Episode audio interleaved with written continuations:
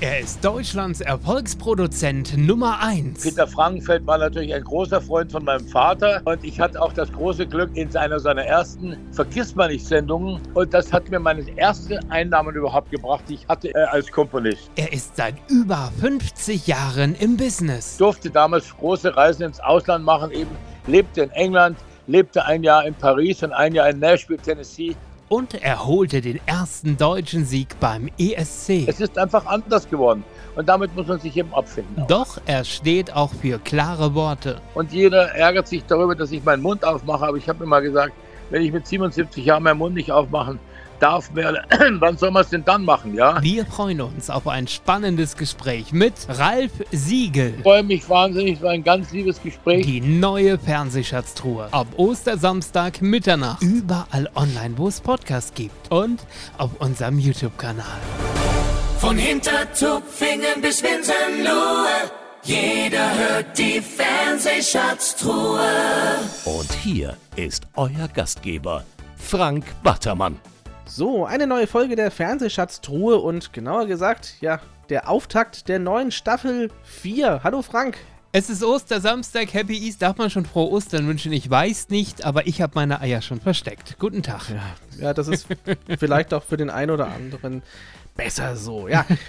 ähm, wir haben ja gesagt, wir reden gar nicht so lange um den heißen Brei. Es geht heute um einen Mann, den hast du für dich gewinnen können. Deswegen mhm. freuen wir uns heute in der Auftaktsendung, in der offiziellen Auftaktsendung auf ein Gespräch mit dir.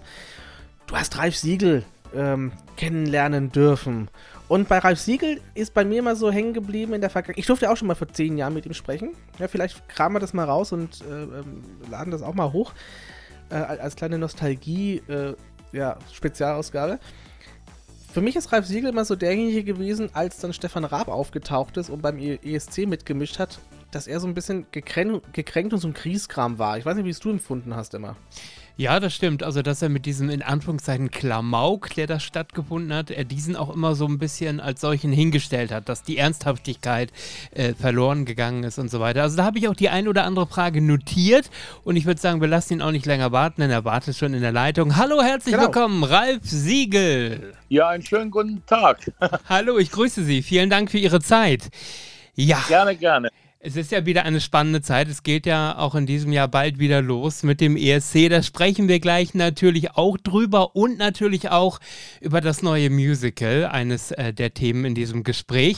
Aber ich möchte gerne, wie mit allen unseren Gästen, damit beginnen. Äh, wir heißen ja Fernsehschatztruhe. Was sind denn eigentlich Ihre ganz persönlichen ersten Erinnerungen ans Fernsehen als, als Heranwachsender, als Jugendlicher? Was haben Sie damals gerne geschaut? Naja, damals gab es ja Schwarz-Weiß-Fernsehen, mhm. bevor das Farbfernsehen überhaupt erst kam. Und soweit ich mich erinnere, waren das Kochshows damals mit einem, ja, wie hieß der denn, mit der großen äh, Schürze und dem, ja. und dem Gesicht auf. Äh, wie hieß der denn noch? Ah, ja, ja, ich, ich weiß gar nicht, wenn Sie meinen, ja. der hat doch, glaube ich, das Toast Hawaii sogar erfunden, Wilmen, wenn ich mich recht. Ich glaube, er hieß Wilmenroth. Ja, genau. Clemens, glaube ich. Ne? Wilmenroth. Ne? Ja. Das war die größte Erinnerung an die Fernsehzeit, ja. Und dann gab es ja nun die ersten, ja, was sagt man so, die Sportübertragungen und so weiter. Aber die Fußballweltmeisterschaft, die habe ich damals noch, ja, äh, die erste 54 habe ich noch am Radio gehört mhm. und ich glaube, die 58 haben wir dann schon gesehen. Okay, und Unterhaltungssendungen so mit Peter Frankenfeld und Co., waren das auch ja, Sendungen, die man gesehen hat? Peter Frankenfeld war natürlich ein großer Freund von meinem Vater und ich hatte auch das große Glück in einer seiner ersten Vergissmeinnicht-Sendungen und das hat mir meine erste Einnahmen überhaupt gebracht, die ich hatte äh, als Komponist. Oh, wunderbar. Das sind ja. Ich hatte, Platte hieß Vergiss mal nicht und wurde dann äh, zugunsten des Roten Kreuzes oder einer Hilfsorganisation eben verkauft. Und äh, da bekam dann äh, jeder äh, zwei Euro, wurden dann äh, für die ja, Bedürftigen abgegeben und die Autoren bekamen aber trotzdem ihre GEMA und das war das erste GEMA-Geld und so konnte ich meinem Vater mein so, sogenanntes Gehalt zurückbezahlen. Ach, wie schön. Jetzt hat ja... Äh, das, waren damals, das waren damals 400 Mark im Monat und ich glaube, diese, vergiss mal nicht, CD oder Entschuldigung, diese Schallplatte äh, spielte ungefähr 4.000 oder 5.000 Mark ein und wie gesagt, das war mein Jahresgehalt. Und das machte mich schon deshalb sehr glücklich. Ja. Wenn man so an die 60er und 70er Jahre zurückdenkt, das war natürlich eine ganz, ganz andere Zeit als heute. Schaut man so ein bisschen wehmütig zurück oder fühlen Sie sich auch im Hier und Jetzt immer noch total wohl? Naja, also das Einzige, was man natürlich zurückwünschen würde, ist die Jugend, die Kräfte, die man als Fußballer oder Basketballer oder Hochspringer hatte und Tennisspieler. Ich war ein sehr sportlicher junger Mann und äh, durfte damals große Reisen ins Ausland machen, eben lebte in England, lebte ein Jahr in Paris und ein Jahr in Nashville, Tennessee. Diese Zeiten mit 18, 19 kommen natürlich nicht mehr zurück. Mhm. Und äh, die find, würde mich gerne eintauschen. Aber sonst muss ich sagen, man muss einfach wissen, die Zeiten von damals waren so, wie sie sind. Heute ist alles anders. Und anders ist, glaube ich, ein ganz gutes Wort, mit dem ich zurechtkomme. Es ist einfach anders geworden. Und damit muss man sich eben abfinden auch. Jetzt wurde ja am äh, vergangenen Samstag der 60. Geburtstag des ZDFs gefeiert. Haben Sie äh, in diese Sendung reingeschaut? Ehrlich gesagt, an dem Samstagabend was habe ich denn da gemacht? Da haben wir, glaube ich, ein Fußballspiel angesehen. Okay, zumindest sind die ja. Kritiken ja nicht so wirklich dolle gewesen. Also hätte ja, ich habe auch, doch, jetzt weiß ich, was Sie meinen. Sie meinen die Show der Shows. Genau, genau. Da habe ich ein bisschen reingezappt und da war ja dann auch ein bisschen Hans Rosenthal zu sehen und ein bisschen die ZDF-Hitparade. Also so eine Sendung wie der ZDF-Hitparade, der weine ich immer noch nach, mhm. weil sie eben doch die Chance geboten hatte, jeden Monat circa acht oder zehn Künstlern eine Chance zu geben, ihre neuen Lieder zu zeigen. Und das fehlt heute ein bisschen. Auch bei Hans Rosenthal habe ich Auftritte von Künstlern von mir gehabt. Also an, angefangen von Marianne Rosenberg oder eben Nicole, die ihren ersten Hit dort hatte, Fliegt nicht so hoch, mein kleiner Freund. Also diese Sendung fehlen mir heute schon sehr. Mhm. Und äh, leider haben wir mehr Koch- und Quiz-Sendungen als Showsendungen. Das stimmt allerdings. Ähm, wir gehen da so ein bisschen chronologisch äh, vor. Ich habe gelesen, Ihr Großvater Rudolf, der war ja Operettenkomponist, Dirigent und Generalmusikdirektor in Krefeld. Haben Sie da äh, ein bisschen was mitbekommen? Konnten Sie sich inspirieren lassen schon vom Großvater oder wie kam es äh, überhaupt dazu, dass Sie mit der Musik in Berührung gekommen sind? Nun, ehrlich gesagt, meinen Großvater lernte ich nicht mehr kennen, mhm. meine Großmutter ja, aber mein Papa war ja auch ein sehr erfolgreicher Komponist und Textdichter und der äh, und meine Mutter, eine bekannte, kannte, äh, großbekannte Operettensängerin Ingeborg Döderlein, da kam eigentlich mehr so der Kontakt zur Musik. Aber vielleicht sind die Begabung, die mein Großvater Rudolf Siegel hatte, äh, hat sich vielleicht durch die Gene ein bisschen zu mir durchgeschlagen. Ja. Äh, das sieht man heute an meiner Musicalarbeit. Mhm, genau. Instrumente haben Sie ja dann auch relativ früh gelernt: Schlagzeug, Gitarre, Akkordeon und Klavier. Musste man Sie von Seiten der Eltern so ein bisschen dahin bringen oder war das Interesse von Ihnen aus direkt da? Ja, im Gegenteil, mein Vater hat sich eigentlich nicht so sehr darum gekümmert, eher meine Mutter. Ja. Und ich spielte dann im Akkordeonorchester schon mit sieben Jahren, hatte meine erste Band mit 14 Jahren, immerhin mit sieben Personen, mit ja, Saxophon, Trompete und Posaune. Und das war schon die erste kleine Band. Also ich habe mich da sehr selber drum gekümmert. Mein Vater lebte ja am, äh, in München und wir wuchsen am Chiemsee auf. Mhm. Mit äh, zwölf Jahren haben Sie denn Ihren ersten äh, Musiktitel unter einem äh, Pseudonym äh, geschrieben. Ähm, wie, wie, kam das dazu? naja, mein Papa war ja sehr bekannt und sehr berühmt und ich wusste schon, dass in dem Moment, wo das Lied von dem Sohn kommt, das sagt man, ja, das hat wohl der Papa geschrieben oder jetzt muss der Sohn auch unbedingt was machen. Aber das war natürlich sehr erfreulich, weil der damalige Akkordeon-Weltmeister Wilgla He äh, dieses Lied aufnahm. Und das war für mich ein, ein, die erste richtig schöne Schallplatte. Du bist kein Kind, du bist kein Kind von Traurigkeit, gerade so wie ich. Ja, das ist eine Zeit her. Aber wenn man sagt, wie schnell doch solche 60 Jahre vorbeigehen, das ist immer wieder unfassbar. Ne? Ja, das stimmt. 1966 ging es denn so allmählich los, dass Sie sich einen Namen gemacht haben in der deutschen Schlagerszene. Können Sie sich noch daran erinnern, wie ging das los? Wer war Ihr allererster Künstler, für den Sie geschrieben haben? Naja, ich habe ja für sehr viele Künstler schon geschrieben und die äh, Schwierigkeit war eben, dass überhaupt jemand was aufnahm. Wie gesagt, einer der ersten Songs war eben Dorte mit sein wahres Gesicht, Heidi Brühl mit einem Buch ohne Seiten, das eben auf dieser Vergissmeinnicht-Platte war. Aber dann kam ja schon, äh, ich war ja in Amerika und hatte den ersten fast Welthit, kann man sagen, mit Don Gibson. Mhm. It's a long, long way to Georgia. das war auch einer der ersten Aufnahmen, die Kunter Gabriel damals machte, wenn die Rosen blühen nach Georgia. Aber dann ging es ja los eben mit Peggy March, einmal verliebt, immer verliebt und Martin Mann, Meilenweit und dem großen Hit mit Uli Martin, ich träume mit offenen Augen von dir. Ja. Dann ging es richtig los und das war natürlich eine wunderbare Zeit für einen jungen Mann, der gerade aus Amerika kam und hier eben versucht hat, erstmal Country-Musik zu machen, was falsch war. Aber es kam gleich dazu eben das Album mit den City Preachers, Lieder gegen den Krieg. Warum? Und da ist die große Überraschung in dem neuen Musical Ein bisschen Frieden, Summer of Love, dass ich eben da einige Titel aus den Zeiten, als ich noch ein junger Mann war, mit hinein komponiert habe jetzt. Mhm. Und ich habe gerade gelesen, mit Don Gibson ging es ja sogar bis auf Platz 12 der Country Charts. Also das Äh, war Platz ja. 8. Ah, Platz 8. Es war 8, ja, sogar Platz 8. okay. Und war natürlich für einen 20-jährigen jungen Mann natürlich eine große, große Erfahrung. Sp- Später hatte ich noch mit Michael Kunze dann noch einen Song nachgeschoben für die New Beats mit Top Secret. Mhm. Und das war auch noch in den American Charts. Also Amerika hat mir sehr gut getan, aber ich war auch glücklich, wieder in Deutschland zu sein als junger Mann natürlich. Das glaube ich. Jetzt gibt es ein paar Künstler, über die ich natürlich gerne mit Ihnen sprechen möchte, wieso die Zusammenarbeit war. Da fällt mir natürlich, wenn ich mir die lange, lange Liste anschaue, natürlich als erstes Peter Alexander ins Auge. Wie war das Arbeiten mit Peter Alexander? Naja, das Arbeiten mit Peter Alexander habe ich in meinem Buch äh, beschrieben, äh, dass ich ja, ich habe in der Autobiografie geschrieben, war eine sehr schwierige, aber fantastische Arbeit, weil Peter Alexander natürlich von, von mir alles, beziehungsweise auch von den Textdichtern, alles einverlangte, was man an Kraft hat.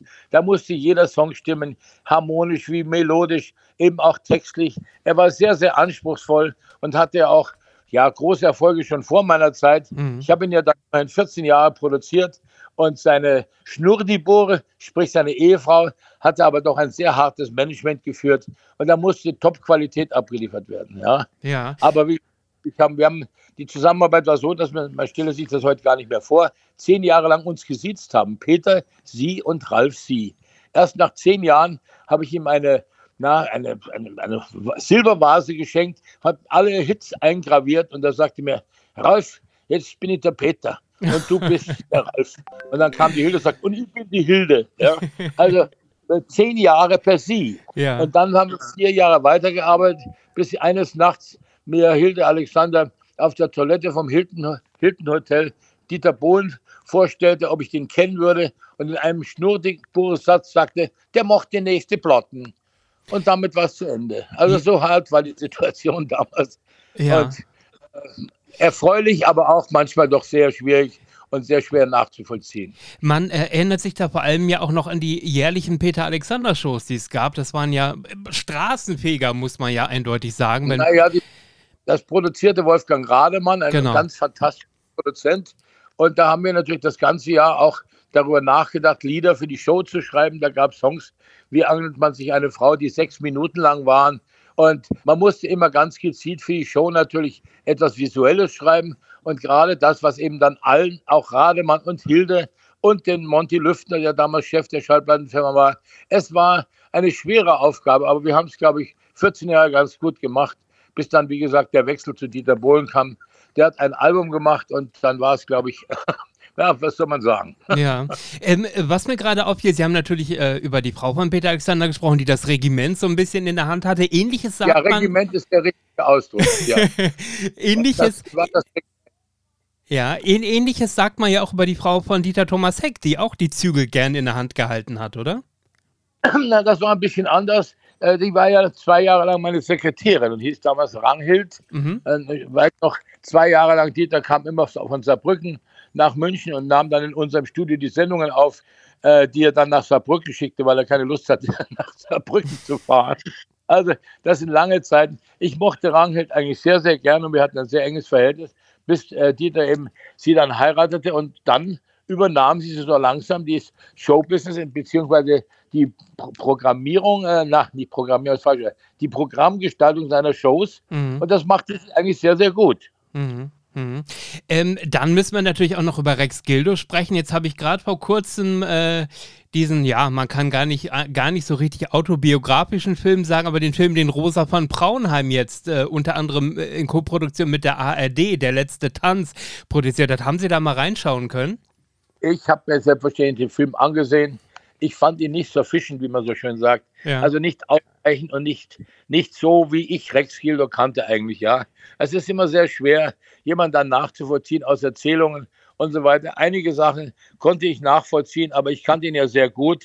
Also er war ein Herzensmensch, ein absoluter Herzensmensch, war natürlich geplagt in dieser Situation des Stars, der eben dann plötzlich nicht mehr so viel Erfolg hat. Gott sei Dank hatte er in meiner Zeit, als ich produzierte, riesige Erfolge, eben mit Fiesta Mexicana, Marie der letzte Tanz oder der letzte Setaki.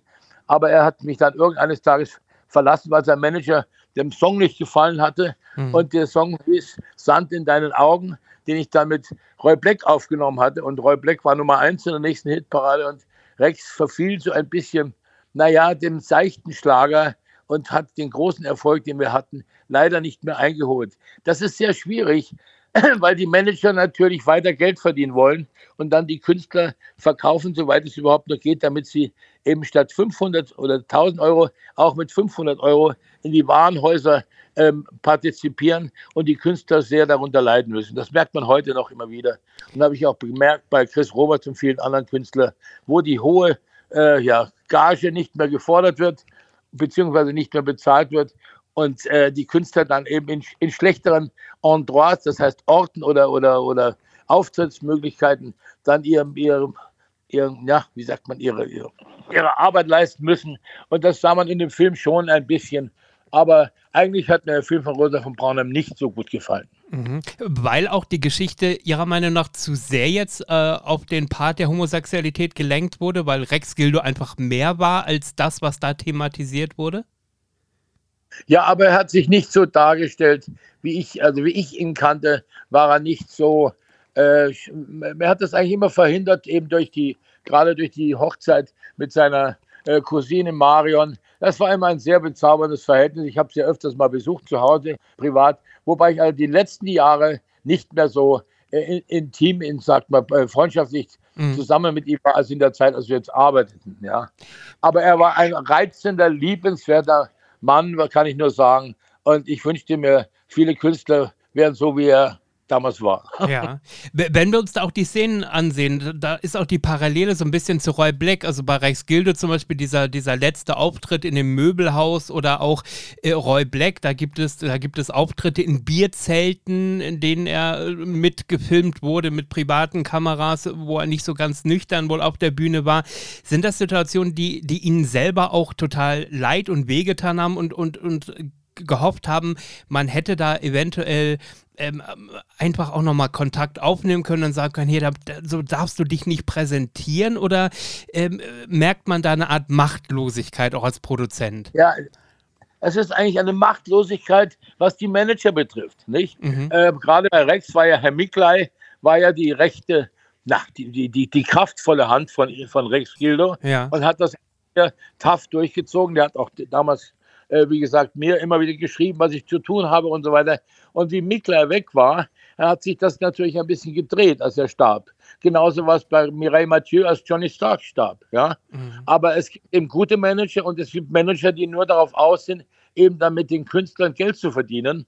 Und äh, wenn da die, wie ich schon, ich wiederhole mich jetzt, wenn die Gagen dann nicht mehr so hoch sind, dann leiden natürlich die Künstler unter diesen Auftritten und vergleichen sie natürlich immer, wie war es denn noch damals, als ich die goldene Europa oder die goldene äh, Goldene Löwen Radio Luxemburg bekam, ja, wo ich vor Tausenden auftrat und jetzt muss ich hier im Möbelhaus aus, auftreten.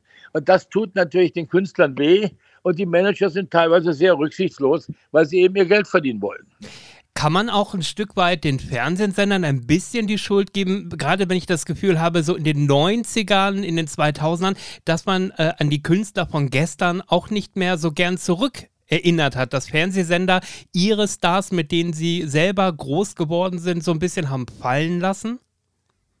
Nein, ich glaube nicht, dass die Fernsehsender die Künstler haben fallen lassen, sondern sie haben die, äh, die Sendungen eingestellt.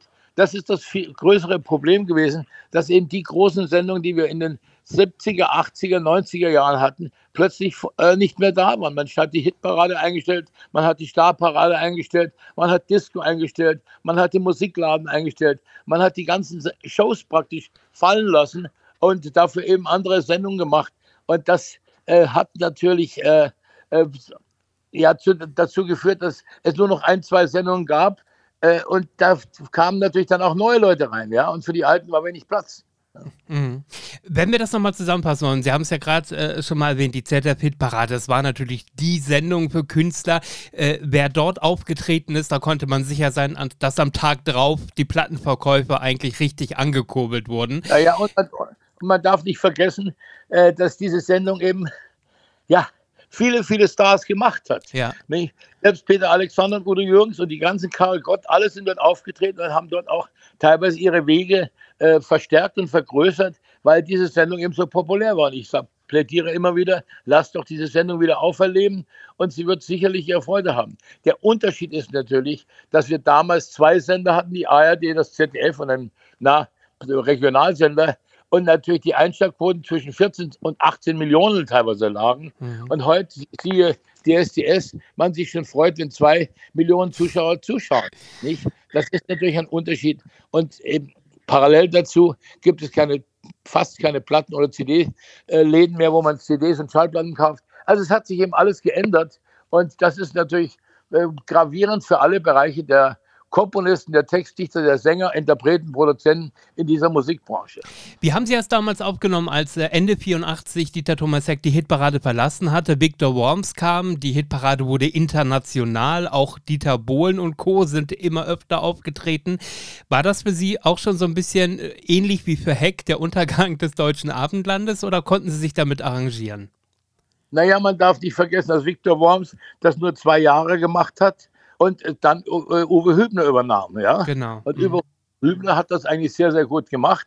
Und als Victor Worms dann beim ZDF war, hat er mit dazu beigetragen, diese Sendung wieder mit einzustellen. Ja? Also da kann man lange darüber philosophieren, äh, warum Victor Worms diese Sendung, die er vorher äh, moderiert hat und in Uwe Hübner abgelenkt, abge, äh, löst hat, äh, dann diese Sendung eingestellt worden ist. Da haben wir oft drüber nachgedacht, das hätte doch nicht sein müssen. Die Sendung würde heute noch laufen, hätte heute noch ihre Fans und Freude wäre eine Kultsendung wie die Tagesschau oder wie viele andere Sendungen. Ja, und man, man, muss ja sagen, gerade das letzte Jahr 2000, der die Hitparade lief, hatte ich auch so ein bisschen das Gefühl, man hat es darauf angelegt, dass man sie absetzen kann, denn man sendete sie um 18 Uhr gegen die Sportschau. Also äh, da, da, hat man doch das Gefühl gehabt, diese Sendung überlebt kein halbes Jahr mehr. Naja, sie war früher ja 1840 da wusste man schon die ganzen Ergebnisse von Fußball. das stimmt. Also, Sportschau, glaube ich, allein war es nicht. Okay. Es war einfach äh, das, das waren neue Macher beim äh, ZDF und äh, die sich eben äh, eher den Freunden von, äh, ja, sagen wir mal, Thomas Gottschalk äh, und, und anderen Pop-Leuten zuwandten und sagten, nee, ja, also wir machen jetzt auch Pop und international und das war ja auch damals noch da, das ist ja inzwischen auch nicht mehr da. Und es, es fehlen einfach diese Sendungen alle. Warum man die alle eingestellt hat, ist einfach eine Frage der, ja, der Persönlichkeiten, die dort eben beim ZDF saßen. Und bei der ARD passierte auch nichts Besonderes. Ja? Der Bayerische Rundfunk hat ja auch keine Sendung mehr gemacht. Der hat ja auch einige Schlagersendungen, mhm. die auch alle plötzlich eingestellt wurden. Also ich glaube, die Intelligenz da oben sprach äh, sich nicht für die äh, liebenswerte Unterhaltungsmusik aus, sondern sie wollten wahrscheinlich lieber, ich weiß nicht, ja, wenn ich Kochsendungen dagegen se sehe, dann fallen mir nur äh, ja, da fällt mir gar nichts mehr ein. Kochsendung und gequizt wird viel, genau. ja, Quiz, Quiz ist ja das äh, ganz große äh, neue Entdeckung. Man macht eine Quiz-Sendung nach der anderen. Es ist äh, sehr zum Verrücktwerden, wenn man als Künstler da sieht. Dann hätten sie eben Quiz und Musik machen müssen oder kochen mit Musik und ab und zu ein paar Künstler auftreten. Aber die treten auch nicht gerade auf. Ja? Genau, gerade. Und tut mir leid für die jungen Leute heute, weil die eben kaum eine Chance haben, populär zu äh, werden. Das Einzige, was natürlich dazugekommen ist, ist das Internet, in dem Fall Social Media und natürlich ein bisschen TikTok. Äh, da versucht man dann seine Videos, die man gerade gemacht hat, unterzubringen. Äh, Viva ist auch nicht mehr da, was dann irgendwann auch ja, das Leben schwer gemacht hat allen, weil natürlich da liefen 24 Stunden lang die Songs und das war natürlich dann ein, ja, ein, ein, ein Nebenbei wahrnehmen und nicht so, wie es damals in den Sendungen war. Hier ist der Sieger der ZDF-Hitparade oder hier ist der Sieger der Starparade. Ja. Sie haben ja gerade gesagt, die Hitparade könnte auch heute noch erfolgreich sein. Kritiker sagen, gerade wegen YouTube, wegen Social Media wäre das schwierig, äh, so eine Sendung nochmal zu etablieren. Wie müsste eine moderne Hitparade in Ihren Augen heute aussehen im ZDF? Ja, ich glaube, es ist alles heute schwierig wegen YouTube und, und, und TikTok und, und der ganzen Sendung. Aber wer es nicht macht, der kann wird es auch nicht erleben. Und ich meine, DSDS hat zwei Millionen Zuschauer. Das ist immerhin etwas und ist aber auch sehr gut gemacht, muss ich sagen, mit allem für und wieder.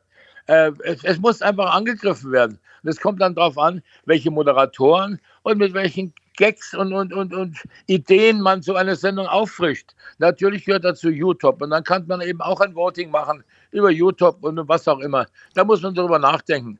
Aber so ist einfach fallen lassen, ist einfach traurig gewesen. Wenn Sie sich die Radiolandschaft heute anschauen, auch die öffentlich-rechtlichen Sender, die sich immer mehr von deutscher Musik verabschiedet haben, ihre Digitalkanäle dann damit bestücken, aber wenn ich mir heute, ob wir jetzt hier in Bayern sind und, und hören uns Bayern 1 an, wo es halt internationale Oldies viel gibt, aber so gut wie keine deutsche Musik mehr. Und so sieht es ja deutschlandweit aus, ähm, ist, wenn ich als Gebührenzahler sage, äh, auch diese Musik muss doch bitte stattfinden in den öffentlich-rechtlichen, stimmen Sie mir dazu? Ja, wenn Sie es sagen, ist es schön, weil ich predige es schon seit Jahren und jeder ärgert sich darüber, dass ich meinen Mund aufmache. Aber ich habe immer gesagt, wenn ich mit 77 Jahren meinen Mund nicht aufmachen darf, mehr, wann soll man es denn dann machen? Ja, es ist einfach eine Tristessa äh, in, in alle, allen Bereichen des öffentlichen Fernsehens bzw. Radio.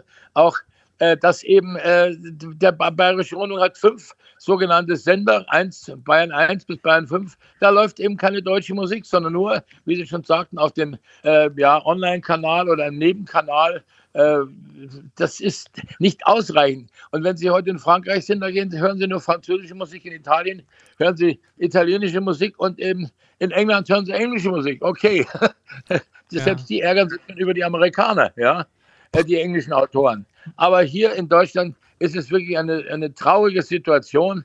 Und es ist heute so, dass mehr freie Sender inzwischen, die privaten, mehr Deutsch spielen als die eigenen, eigenen landeseigenen Sender. Und das muss man einfach mal irgendwann zur Sprache bringen. Aber solange der Rundfunkrat nichts tut, äh, so wie Herr Jacques Lang wenigstens eine Empfehlung gegeben hat, dass 50 Prozent wenigstens deutsche Autoren oder deutsche Künstler oder deutsche Interpreten zu spielen sind, äh, das scheint eben äh, nicht äh, möglich zu sein. Warum, weiß kein Mensch. Die Politik hat ja mal durchaus gefordert, wir brauchen da eine Deutschquote im Radio. Braucht man sowas wirklich? Ja, Jacques Lang hat das, wie ich sagte, in, in der Kulturminister von Frankreich vor vielen, vielen Jahren mhm. in, in, Frankreich gemacht. Ähm, man muss es mit Gewalt nicht machen, das dürfen wir, wir dürfen ja gar nichts, wir Deutschen, weil wir den Krieg verloren haben. Aber eine gewisse Raison spricht natürlich dafür, dass man diese Empfehlung gibt. Man nennt das nicht Quote, sondern eine Empfehlung. Ja? Und eine Empfehlung heißt ja auch, dass man, man den Sendern empfiehlt, doch mehr deutsche Musik zu spielen. Aber hier scheint sich keiner den Mund zu verbrennen, weil ja alle äh, sagen, ja, die Werbe, Fachleute äh, sind der Meinung, es muss englische Musik sein. Und ich sage dann immer, ja, das machen die ganz klar, damit man die deutsche Werbung besser versteht. Ja. Herr Siegel, wenn wir, wenn wir uns da die, die äh, Fernsehlandschaft aktuell angucken, da haben wir ein Silbereisen, da haben wir einen Herrn Zarella, das sind so die zwei größten Musiksendungen in den öffentlich-rechtlichen, die wir haben.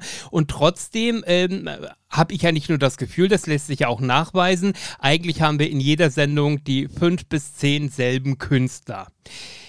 Warum ja, ja. ist das so? Äh, das ist äh, eine relativ schwierig zu beantworten.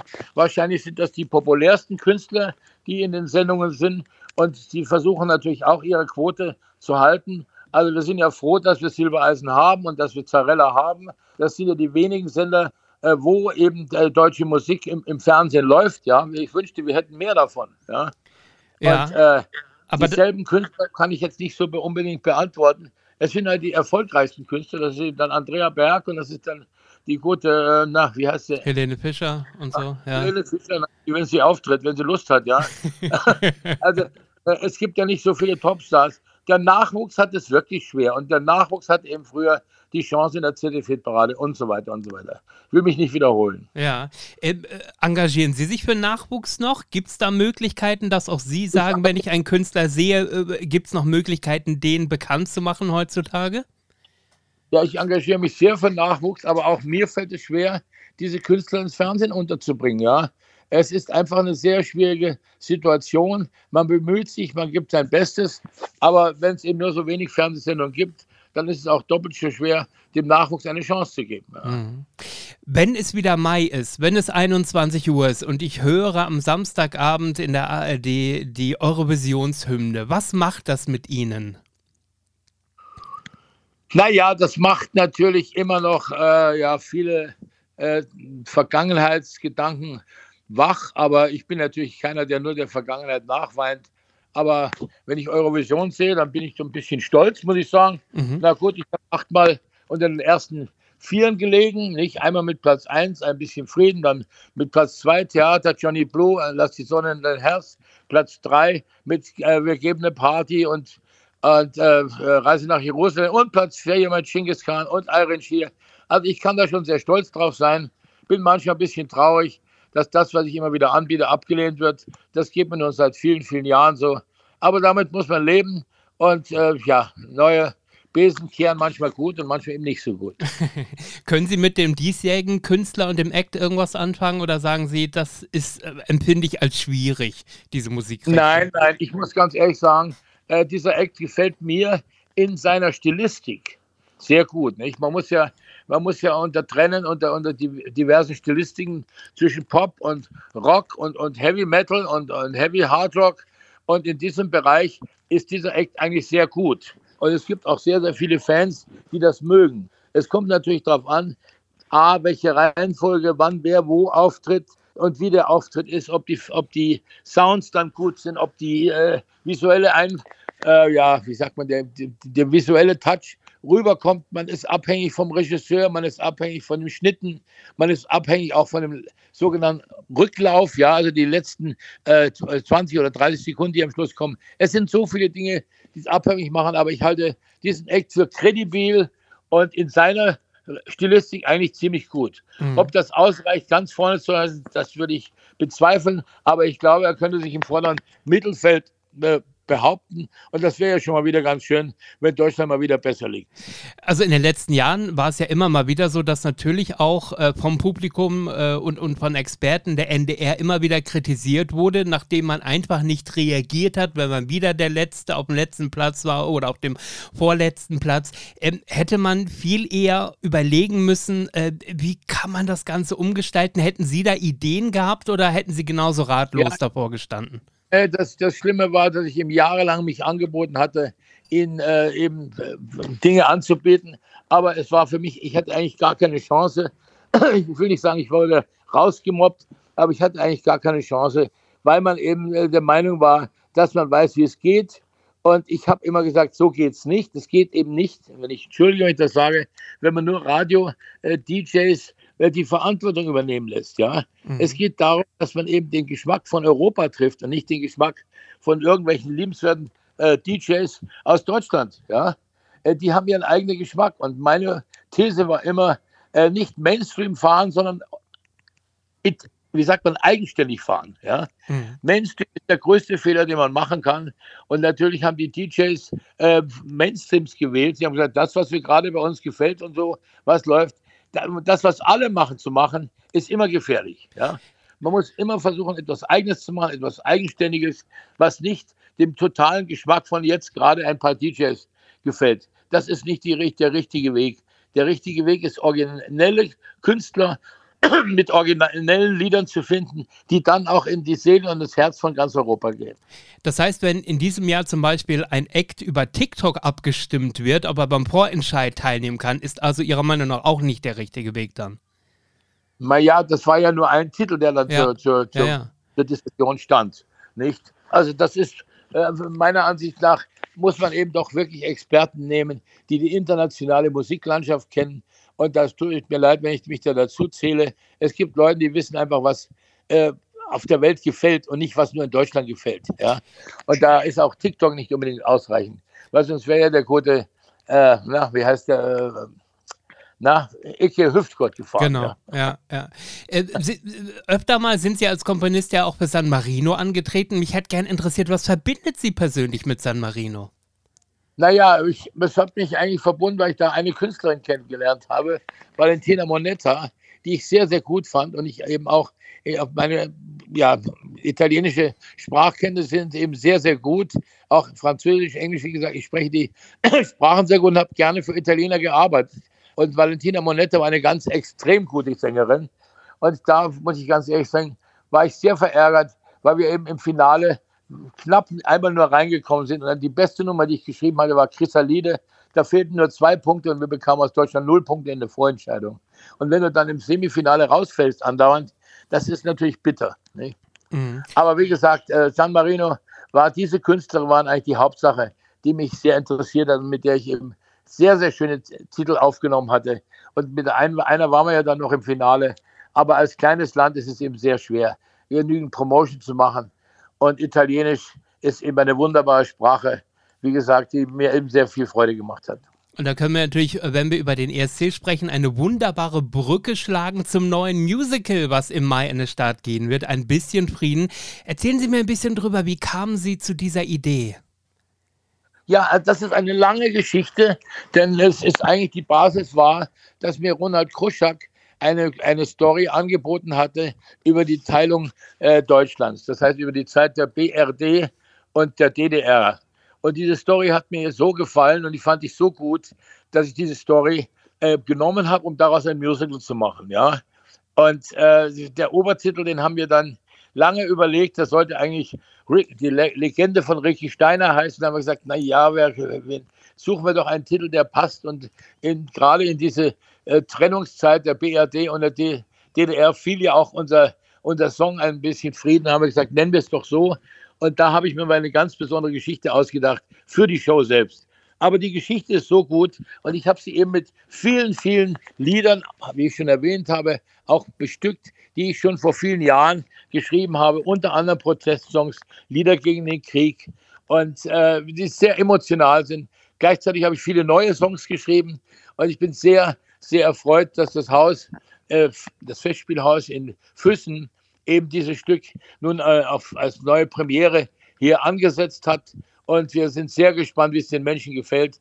Wir waren ja mal für eine Nacht, in Anführungszeichen sage ich immer, in Duisburg, hatten leider Gottes einen Produzent, äh, der es die Werbung äh, nicht kennengelernt hat. Also es gab keine Werbung, null Werbung, da konnte auch keiner kommen. Aber die Premiere war hell begeistert, die Leute waren jub, jubelten und jetzt können wir das nochmal in Füssen aufführen und da freue ich mich sehr darüber. Das heißt, man kann sagen, wer Ralf Siegel nochmal intensiv erleben möchte mit vielen Emotionen, der ist in diesem Musical genau richtig, oder? Ja, ich glaube, der, äh, da stelle ich mich genauso da wie bei Zeppelin. Ich meine, Zeppelin habe ich alles neu komponiert. Es ist jedes Wochenende ausverkauft. Die Leute sind begeistert und, und toben. Äh, äh wirklich, leider ist es nicht ganz ausverkauft, aber es, Füssen ist ja auch ein weiter Weg. Aber es lohnt sich eben, nach Füssen zu kommen. Und ich bin jetzt gespannt, wie äh, eben Zeppelin läuft jedes Wochenende übrigens. Und das ist meine ganz große Freude. Die Leute umarmen mich und toben, wenn ich da bin, äh, sind begeistert. Und wenn das mit ein bisschen Frieden genauso wird, äh, beziehungsweise wir haben es ja noch es weiter benannt, jetzt ein bisschen Frieden, Summer of Love, damit die Leute auch wissen, dass es sich unter dem Summer of Love 1967 handelt, wo eben die Hippie-Zeit auch war. Es ist ein breiter ja, ein breiter Weg und über 40, 50 Jahre Musik, die ich geschrieben habe, aber auch der Lebensweg von Künstlern eben, äh, der sehr schwierig war in der damaligen Zeit, wenn sich eben eine Familie oder beziehungsweise eine Band äh, verliebte mit irgendjemand, der aus der DDR oder umgekehrt war und dann plötzlich nicht mehr zueinander kommen konnten. Es ist eine ganz spannende Geschichte, äh, ein bisschen Frieden. Und äh, es sind sehr, sehr viele spannende Situationen da drin, aber auch mit sehr viel Humor, Gott sei Dank. Also Ronald Kruschak hatte ein tolles Buch geschrieben und ich glaube, über meine Musik äh, freue ich mich sehr, wenn sie dort erklingt. Und wir haben super Künstler, allen voran Tim Wilhelm von der Münchner Freiheit, der die Hauptrolle spielt, Madeleine Heibt und besonders eben auch Jennifer Siemann und äh, Sonja Farke, Jennifer Siemann ja bekannt aus Sturm der Liebe und Sonja Farke aus vielen Fernsehsendungen. Also es sind Top-Leute da und äh, ich freue mich wahnsinnig auf den 18. Mai. Da freuen wir uns auf jeden Fall mit Ihnen, dass das ein riesengroßer Erfolg wird. Ich drücke ganz, ganz fest die Daumen. Ab Mitte Mai geht es, wie gesagt, los. Überall Tickets besorgen, bitte fürs Festspielhaus in Füssen für ein bisschen Frieden. Summer of Love. Vielen Dank für das Gespräch. Dankeschön, Ralf Siegel. Ja. Ich freue mich wahnsinnig. Es war ein ganz liebes Gespräch. Und ja, machen Sie weiter so schöne Podcasts. Vielen, vielen Dank und viel Gesundheit. Dankeschön, Danke. Herr Sickel. Auf Alles, Wiederhören. alles Liebe. Jo, tschüss. Danke, Ciao. So, also ich fand jetzt schon mal, das war eine sehr würdige Auftaktfolge. Dankeschön. Ja, wie fandst du das jetzt so mit ihm? Also, Ich fand mich auch ganz gut. Nein. du fandst ihn auch ganz gut. Also, ich kann mal ganz kurz aus der Vergangenheit nochmal berichten, bevor wir so ein bisschen versuchen, das Gespräch einzuordnen. Als ich vor zehn Jahren mit ihm gesprochen hatte, da ist er wieder angetreten beim ESC für, für San Marino. Da hatten, hattet ihr ja drüber gesprochen, wie so die Beziehung zu San Marino ist. Und äh, da hatten wir auch so ein kleines Vorgespräch geführt. Und das ist mir jetzt auch wieder aufgefallen. Äh, ich habe es ja zu Beginn gesagt, für mich war er immer so ein bisschen der Griesgrämige und ja, hat tierisch Schiss gehabt vor diesem Gespräch. War auch ein Telefongespräch seinerzeit. Und äh, habe dann aber auch feststellen müssen, auch im Vorgespräch, ey, der ist total netter Kerl, ne? Mhm. Ja, genau. Also, und, und mir kam der immer im Fernsehen anders vor. Wie hast es du empfunden? Genau, ging mir bei der Planung und bei dem, bei dem Vorgespräch und so weiter. Ich habe ja auch mit seiner, mit seiner besseren Hälfte, mit der Laura, liebe Grüße an dieser Stelle, äh, äh, viel gesprochen und so weiter. Und äh, man hat sich auf beiden Seiten sehr auf dieses Gespräch gefreut.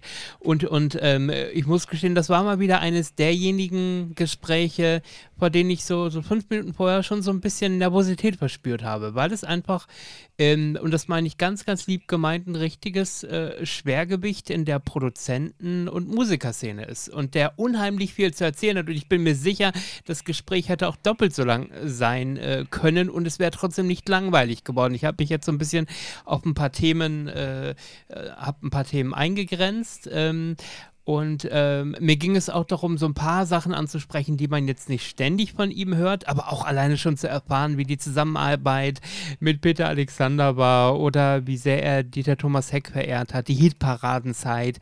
Ähm, das waren schon alles Dinge, äh, über die ich mich sehr gefreut habe, dass er da Auskunft gegeben hat. Und ich, wie gesagt, bin mir sicher, da würden noch tausend und eine Geschichte mehr in seiner Schublade warten, die es mal zu erzählen äh, geben würde. Ja, mir ist aufgefallen, und da sind wir wieder beim Thema Profi. Äh, wir hatten jetzt ja dann doch schon viele, viele, viele Prominente, insbesondere aus der Fernsehvergangenheit bei uns zu Gast. Und äh, man merkt bei ihm sofort, ähm, er hat schon sehr, sehr viele Interviews gegeben, sehr, sehr viele Gespräche geführt, weil er halt auch dann relativ ja, schnell und zielgenau auf den Punkt kommt. Er weiß ganz genau, was, was möchte er jetzt transportieren, was möchte er erzählen und ähm, wo ist die Quintessenz. und das, das hat es für mich so ganz also entspannt gemacht beim Zuhören, ja. Das ist, mhm. äh, dass er nicht, nicht, so unfassbar ausgeschweift ist und dann zehn Minuten über irgendwas philosophiert hat, wie es mit Hildchen Heck war zum Beispiel oder sowas. Das, äh, ich fand das total super. Also, und, und trotzdem äh, gab es ja. nicht diese 0815-Antworten. Es gibt ja auch Künstler, ja, genau. wo du einfach weißt, du stellst diese Frage, diese Frage hat derjenige wirklich schon hunderttausend Mal beantwortet und dann gibt es am Ende immer dieselbe Antwort. Und das hatte ich hier zum Beispiel auch nicht, sondern dass er wirklich sich drauf, trotzdem darauf eingelassen hat und trotzdem, dass er auf dem Punkt war, ähm, aber nicht das Gefühl gehabt, dass das ist jetzt seine Schublade, in der er diese Antwort zieht, wenn ihm die Frage gestellt wird. Ja. Ja? Ich habe mal nachgeguckt, warte mal, ich habe das mhm. mal vor einiger Zeit nachgeguckt. Er hat ja, oh Moment, äh, vielleicht finde ich das mal schnell auf die Schnelle heraus. Äh, Ralf Siegel, der hat ja so unfassbar viele GEMA-Titel. Mhm. Ich schau mal schnell nach. Genau. Bei der GEMA ist er mit mehr als 2000 Titeln registriert. Das heißt also, er hat 2000 ja, Songs komponiert, produziert, was auch immer. Also es gibt von ihm 2000 ähm, Songs. Mhm. Jetzt haben wir es heute 2023, er ist 1945 geboren, das heißt, er ist 78. Wenn ich jetzt einfach mal. Na, er ist noch 77, er wird 78. Ah ja, okay. Genau. Ah, mhm. Dann, dann äh, lassen wir es mal bei 77. Mhm. Wenn ich jetzt 2000 durch 77 teile, ja, dann bedeutet das, dass er jedes Jahr seit seiner Geburt 26 Songs ähm, geschrieben hat. Äh, jetzt nehmen wir mal an, dass er erstmal hat er so angefangen, so mit 30 oder sowas, ne? Na, wobei, nee, nee, wenn du im Interview aufgepasst hast, hat er mit zwölf Jahren seinen ersten Song geschrieben. Ja, aber was er bei der GEMA angemeldet hat. Ach so, okay. Also da, aber, wird er, ah. da wird er schon keine zehn Songs oder sowas gemacht haben. Sagen wir mal, er macht jetzt seit 50 Jahren. Ne? Ja. Da ist er ein bisschen einfacher zu rechnen. Dann hat er da tatsächlich 40 Songs pro Jahr im Schnitt äh, bei der GEMA angemeldet. Das heißt also ein Song pro Monat. Das ist irre, ne? Äh, Darf man äh, äh, das laut sagen? Äh, äh, pro Woche, pro Woche. Ein Song pro Woche. ja, da darf man äh, durchaus öffentlich sagen, dass sich da, glaube ich, so diese Jahresendabrechnung der GEMA, dass sich das durchaus lohnt, oder? Die es da gibt. Ja, ja, ja, ja. Also das, da, da muss man schon sagen, ähm, ne, was da, da reichen ja auch teilweise zwei, drei Titel. Das hat ja auch mal Stefan Remmler gesagt, dass er auch heute noch von da, da, da sehr, sehr, sehr gut leben kann. Ne? Weil Okay. immer jemand um die Ecke kommt und sagt, äh, oh, das, das bräuchte ich jetzt doch noch mal für, für irgendeinen Werbeclip oder sowas. Ja, Also- und, und wir wissen ja durchaus von anderen Künstlern auch, dass ähm, äh, das auch wirklich, muss man einfach mal so sagen, äh, am Ende äh, das Goldeselprinzip ist. Also nicht der Sänger, der singt, sondern derjenige, der komponiert und der die Texte schreibt. Also, dass äh, du da einfach Ja, das mein, bessere ja, Geld verdienst. Mhm. Hat man ja gehört, da hat er so ein paar Takte angesungen immer. Also, Mhm. dass er nicht der geborene Sänger ist, das hat man gemerkt. aber Ist aber Dieter ja Bohlen ja? auch nicht. Also, da sind wir ja, ne? Also, äh, Der hat aber mal versucht zu singen, ne? Ja, Mit- gut. Mit, wie, wie, wie, wie, wie seine Kapelle da hier, Blue, Blue Emotions? Oder Nee? Blue äh, System war es ja, Blue äh, System, ja. nach Modern Talking und es fing sogar an mit, ähm, ach, wie hieß denn das, mit, mit Sunday, äh, in der Hitparade übrigens auch live gesungen, ein ganz gruseliger Auftritt Anfang der 80er äh, Mhm. mit, ähm, mit äh, den damaligen ähm, Freundinnen vom Plattenboss, wo der Plattenboss gesagt hat, die Mädels nimmst du mit auf die Bühne. Und dann saß, äh, stand er da mit zwei Mädels in der ZDF-Hitparade, ich glaube 81 oder 82, äh, und hat da live gesungen. Ein sehr gruseliger Auftritt. Aber Ja. gut. Ja, wie es halt manchmal so ist. Lange Rede, kurzer Sinn. Also jemand, ähm, der wirklich sehr, sehr, sehr viel für äh, die deutsche Musikgeschichte getan hat, der fürs deutsche Musikfernsehen was getan hat, der immer irgendwie präsent war. Da seid ihr gar nicht drauf zu sprechen gekommen, dass er auch viel ähm, Fernsehmusik geschrieben hat. Ja, ja. Ähm, und Wie Dieter Bohlen auch übrigens. Also der gerade durch Dieter Bohlen auch, ja. Werbemusiken und Fernsehserien, Rivalen der Rennbahn und wie es alles hieß. Und auch sogar die, die Musik der, der alten äh, äh, ARD Sportschau, dieses Dü-dü-dü-dün, hat Dieter Bohlen äh, äh, komponiert in den 80ern. Oder der, Der der hat auch die Musik von Kerner, von, von, der jo von Ah. Johannes B. Kerner im. ZDF hat er auch komponiert. Oder die Katjes Werbemusik. Katjes, yes, yes, yes, ist auch eine Bohlen-Produktion, aber gut. Ja, Und bei Siegel weiß man ja, wenn man so ein bisschen Abspann anschaut, er Mhm. hat ähm, von ähm, Kuhlenkamp von Reiber, der große Preis, die Musik gemacht, zum Beispiel. Aber die 80er-Version, nicht die 70er-Version wahrscheinlich, oder? Nee, von Kuhlenkamp und, und, und Caroline Reiber, also dann quasi Ach so, nach dem Tod ach so, ach dieses, so, äh, ach so, ach so. Als dann das Bühnenbild etwas pinker wurde, Ja. das ist auch dann von, äh, von Ralf Siegel gewesen. Ah, okay. Ja. Also, ähm, toller Gast, tolle Mhm. Auftaktsendung, äh, hat mich total gefreut, dazu zu hören. Und du schließt Oh. nahtlos an in 14 Tagen, dann nämlich wie äh, schon jetzt angekündigt, dann aber jetzt wirklich in 14 Tagen die bezaubernde Maren Gilzer. Jetzt will ich schon mal kurz ein bisschen anteasern. Was steht da so auf deinem Fragenkatalog? Auf was dürfen wir uns freuen? Ja, also wir müssen natürlich drüber sprechen, ähm, wie sie zum Glücksrad kam, ja. Und äh, ich, ich kenne ja so die, äh, die Geschichte, die sie auch schon mal im Dschungelcamp erzählt hat oder nach dem Dschungelcamp erzählt hat. Ähm, sie, sie hat ja nicht wirklich ihren Beitrag zur äh, Emanzipation geleistet, im, im Fernsehen zumindest, ja. Ähm, das wurde ihr immer nachgesagt, dass sie sich quasi so die, die, die stumme, hübsche ähm, äh, ja, Assistentin da immer, immer mimte, ähm, die nichts zu sagen hat, weil die Männer da vorne stehen, ja, und, äh, und da gibt es ja diese Geschichte dann äh, von ihren Modelkolleginnen, äh, wie, wie sie sich so, auf, sowas herablassen kann und bla bla bla. Und dann äh, hat sie dann im Dschungelcamp damals gesagt, wenn die gewusst hätten, was ich für eine Kohle verdient habe, dass ich da nur rumstimmen. Auf, auf diese Geschichten bin ich schon sehr gespannt, wie sie Okay. das so ein bisschen einordnet in, äh, im, im Nachhinein. Und wie es natürlich dann auch nach, sie hat seit zehn Jahre gemacht und wie es dann nach dem Glücksrad dann genau weiterging. Also wie es zum Glücksrad kam, wie es nach dem Glücksrad weiterging. Ja, und mehr zu sagen hatte sie dann aber durchaus als Schauspielerin. Sie war ja auch über ein Jahrzehnt in aller Freundschaft in der ARD-Serie äh, zu sehen. Das ging auch über Genau, man, man ja. weiß ja so ein bisschen, äh, dass das äh, sowieso schon immer ihre Leidenschaft war und äh, dann eben das Sprungbrett des Glücksrads dann entsprechend nutzen konnte. Ich bin gespannt. In 14 Tagen äh, dann äh, die Folge mit Maren Gilzer, interviewt von Alex Schindler. Darauf freuen wir uns. Dann hören wir uns auch wieder. Habt ein schönes Osterfest, lasst euch schön beschenken und genießt das hoffentlich tolle Osterwetter. Wir drücken ganz fest die Daumen. Und wir hören uns wieder in 14 Tagen. Bis dann. Ciao, ciao. Tschö. So, genug gequatscht für heute. Denn nun geht es aus dem Retrokosmos wieder zurück in die Gegenwart. Aber die Fernsehschatztruhe kehrt zurück. Selbe Stelle, selbe Welle. Die Fernsehschatztruhe. Zu hören auf allen gängigen Podcast-Portalen wie Amazon Music, Audio Now, Spotify und Apple Music. Alle Folgen immer griffbereit auf unserem YouTube-Channel und auf unserer Homepage www.fernsehschatztruhe.de. Bis bald. Von Hintertupfingen bis Winsenlohe, jeder hört die Fernsehschatztruhe.